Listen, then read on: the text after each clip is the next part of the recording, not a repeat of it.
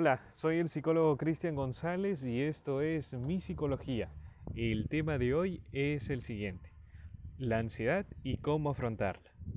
Para que tengan un concepto claro, mírenlo como una respuesta emocional que se presenta en el sujeto, en la persona, ante situaciones que percibe o interpreta como amenazantes o peligrosas también.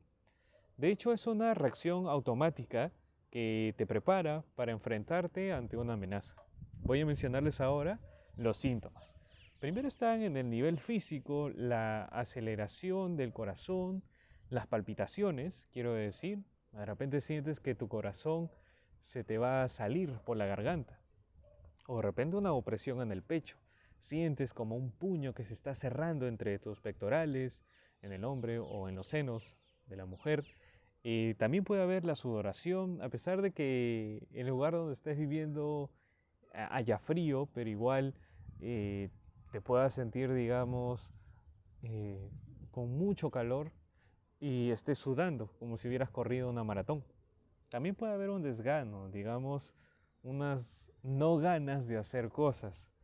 También puede presentarte eh, al nivel físico, dificultades respiratorias, para respirar quiero decir, náuseas, mareos, sensación de inestabilidad, lo que es el vértigo. También está en el nivel emocional pensamientos catastróficos. Digamos que tienes la creencia de que todo va a ser de mal en peor, todo es sufrimiento y un largo, etc. También puede haber ideas obsesivas, de hecho, como que te enfocas tanto en el problema, más no te enfocas en la solución al problema. También puede haber dificultades para concentrarse, olvidos, distracciones frecuentes por estas preocupaciones excesivas. Esto también te va a, echar, mm, digamos, como un mal juego en tu, en tu toma de decisiones porque vas a tener dificultad para ello. Entonces, siempre vas a estar irritable, eh, molesto, molesta. Por otro lado, al nivel de tu conducta, al nivel de comportamiento, puedes sentir bloqueos como que ya no sabes qué hacer, a pesar de que tengas el conocimiento para poder realizar diversas actividades. Te sientes con la incapacidad de realizar esas actividades. Entonces vas a evitar situaciones donde tengas responsabilidad, donde se necesite toda tu concentración para poder lidiar con un problema. Entonces esto por supuesto va a ser de manera negativa para ti. También puede haber cambios en el patrón de tu sueño, puedes dormir poco, digamos unas 4, 3 horas, o también puedes dormir eh, una gran cantidad de horas, 13, 14 horas, igual levantarte y decir, ¿por qué me siento tan cansado, cansada? Por otro lado, puede haber retraimiento en las relaciones sociales, no quieres frecuentarte con tus amistades, falta de control en tus reacciones, siempre estás hostil, osco, osca, estás a la defensiva. Las causas del por qué existe la ansiedad son diversas, igualmente les menciono las que yo considero que son las principales. Por ejemplo, existen personas sumamente autoexigentes, perfeccionistas. Esto genera una baja tolerancia a la frustración, por lo que digamos que no vas a tener los suficientes recursos para lidiar con la insatisfacción de hacer o no hacer algo que tenías en mente. Y ahora les voy a mencionar ciertos tipos de ansiedad que existe Está el trastorno de pánico, también conocido como el ataque de pánico. Es una aparición súbita de un miedo intenso, de malestar intenso, que alcanza su máxima expresión en unos minutos.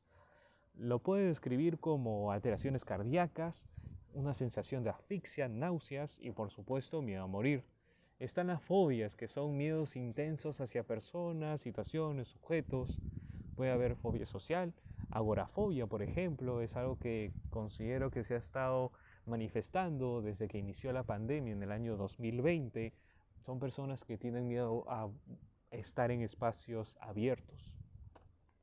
También está el estrés postraumático, que son recuerdos angustiosos recurrentes, involuntarios, de sucesos eh, que marcaron la vida de una manera negativa de la persona. Esto produce un estado emocional eh, negativo persistente, como miedo, terror, enfado, culpa y vergüenza. También está lo que es el mutismo selectivo, que es un fracaso constante a la hora de, hablar en situaciones específicas a las que, bueno, hay una expectativa que la persona hable. Mayormente es la ansiedad y el estrés que influyen en esto.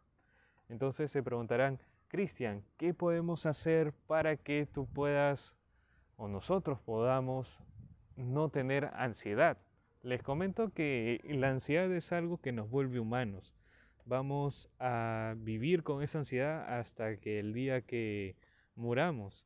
Entonces, lo que a mí me gusta aconsejar a mis pacientes es de que la ansiedad ustedes lo pueden reducir y controlar realizando actividades diversas que sean productivas para ustedes. Por ejemplo, tocar un instrumento musical, leer, pintar, cantar, bailar, salir a correr, y algún tipo de ejercicio que digamos ustedes sientan que de hecho les está proporcionando eh, paz, alivio, tranquilidad.